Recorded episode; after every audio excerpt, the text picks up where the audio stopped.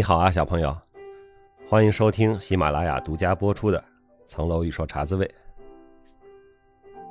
昨天是星期四，是我的生日，收到了小朋友的祝贺，我先谢谢你。年纪大了呢，不是特别爱过生日，一过生日总是有点感慨。京剧《鱼肠剑》里边有一个余派的名段叫“一事无成两鬓斑”。我这两天脑子里呢，就不断的想着这段戏。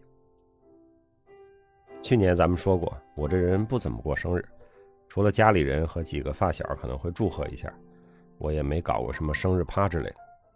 反而是每年开过户的银行啊、保险啊、基金公司啊，都会发来短信，好像我跟他们很熟的样子。今年在洗米团的微信群里，小朋友也是热热闹闹的祝贺了一通，就算我们在线上开了一个生日趴。这也是人生的第一次。有位朋友说：“祝你在新的一年里时而躺平，时而奔跑。”啊，我觉得这个说的蛮好，是我挺向往的那种状态。说到人生的第一次，我一月四号从上海回来的时候，因为堵车误了飞机，这也是人生第一次。以前我没有误过飞机。关于误飞机呢，我听说过两种理论。一个是说啊，你要是没误过飞机，说明你飞的次数不够多；还有一种说呢，你没误过飞机，说明你总是提前太多的时间到了，你在机场浪费了时间。现在我终于误过一次了哈，感到人生非常的轻松，我这个从不误机的人设可以扔了。中年人做减法，扔一扔，舍一舍，总是没有错的。我感觉新年一开始我就走在了正确的道路上。从今年过生日呢，我就想到了二零零三年过生日。那个生日我是在飞机上度过的，那是我结束圣诞假期从北京回伦敦，因为呢有八小时的时差，所以我是过了一个三十二个小时的生日。那么今天我们继续回顾流萤岁月，就讲讲这个圣诞假期。我是二零零二年九月到伦敦的，本来没想十二月份再回来一趟。但是有几个因素让我觉得回来一次也未尝不可。第一个就是，如果宿舍腾空了，那学校是不收钱的，开了学这间房还是你的，所以很多人都会退房，然后出去玩。学校会把宿舍高价租给那些来游学的和冬令营的团队来赚点差价。退房出去玩，我也研究了一下，当时呢，整个欧洲都挺冷的，而且是圣诞假期，去哪儿都挺贵的。还有一个重要的问题呢，就是我需要一个笔记本电脑。我们那会儿很少有人有笔记本电脑哈，基本还是台式机，所以我到英国也没带笔记本。可是学校和宿舍的台式机有限，总是要排队用，加上自己房间里没个电脑，终究是不方便。后来伊雅给我了一个他自己不怎么用的笔记本，我用了一段时间，觉得还是在自己的宿舍的写字台上有个笔记本，这样会大大的提高效率。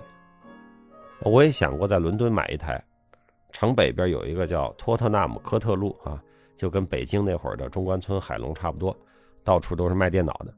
我去看了看，问了问，主要的问题呢是，在英国买的笔记本啊，一年之后拿回北京有些不方便。比如那会儿我们都是用电脑的光驱去放 DVD，那英国和中国的 DVD 它不是一个区域的，不兼容。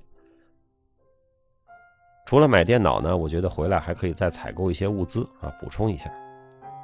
于是我就看了看机票，我发现如果不买直飞的，坐汉莎在法兰克福转一下，那宿舍省下的钱呢就能够覆盖大部分机票。我想这样也还行，于是我就订了往返机票，圣诞节之前回家，一月中回来。我记得是在中国城的一个卖票的旅行社买的啊，是叫。翡翠，还是叫欧米茄呀？不记得，不知道现在这些旅行社还有没有。其实我当时想回家呢，还有一个隐秘的心理问题，就是伦敦的冬天啊实在不好待。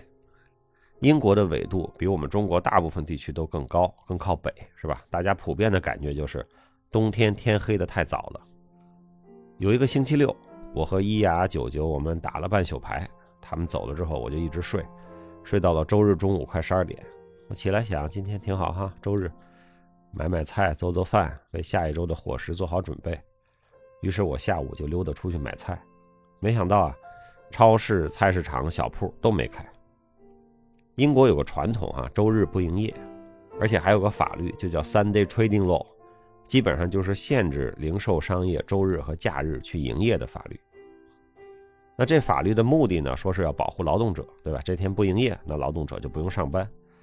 当然，周日不工作呢，这也有圣经啊、基督教的传统。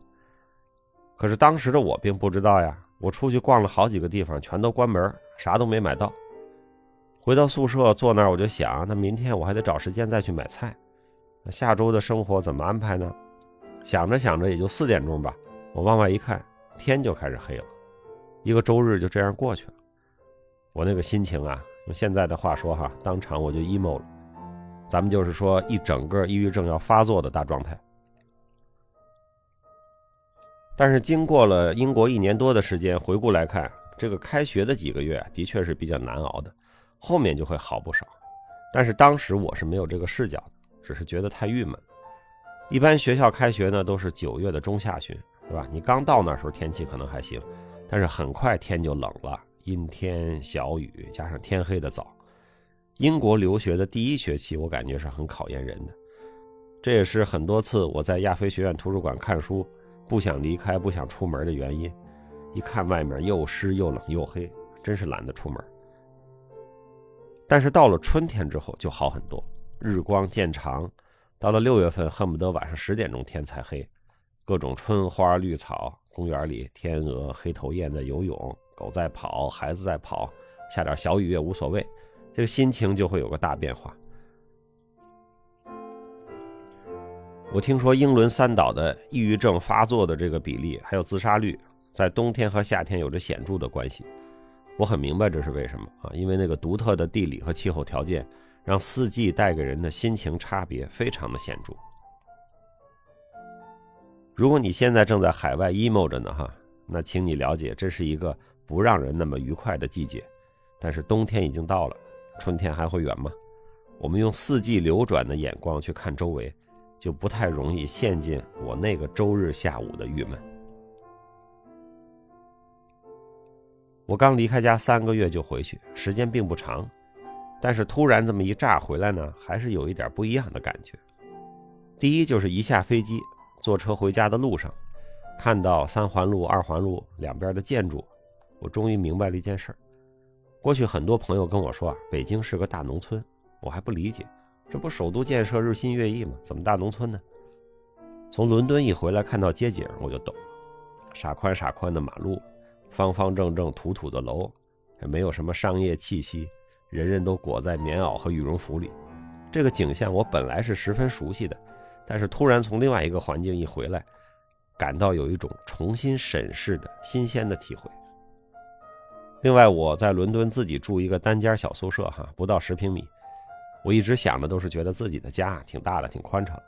至少我们家有两间屋子嘛。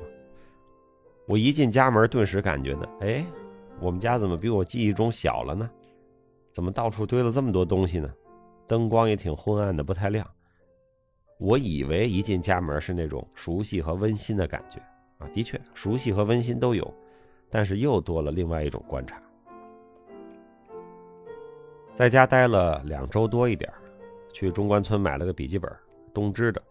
我不知道现在东芝还有没有笔记本哈，在当时算是中高档。见了几个同学朋友，采购了一些物资。我那会儿特别馋国内的各种早点，包子、炒肝、豆腐脑、油条、煎饼。正好我有时差嘛，睡得早，醒得早，我每天恨不得五点钟不到就起来了，出去吃早点，各种小吃，反着花样吃了十几天。然后收拾好东西，第二次从家里滚蛋。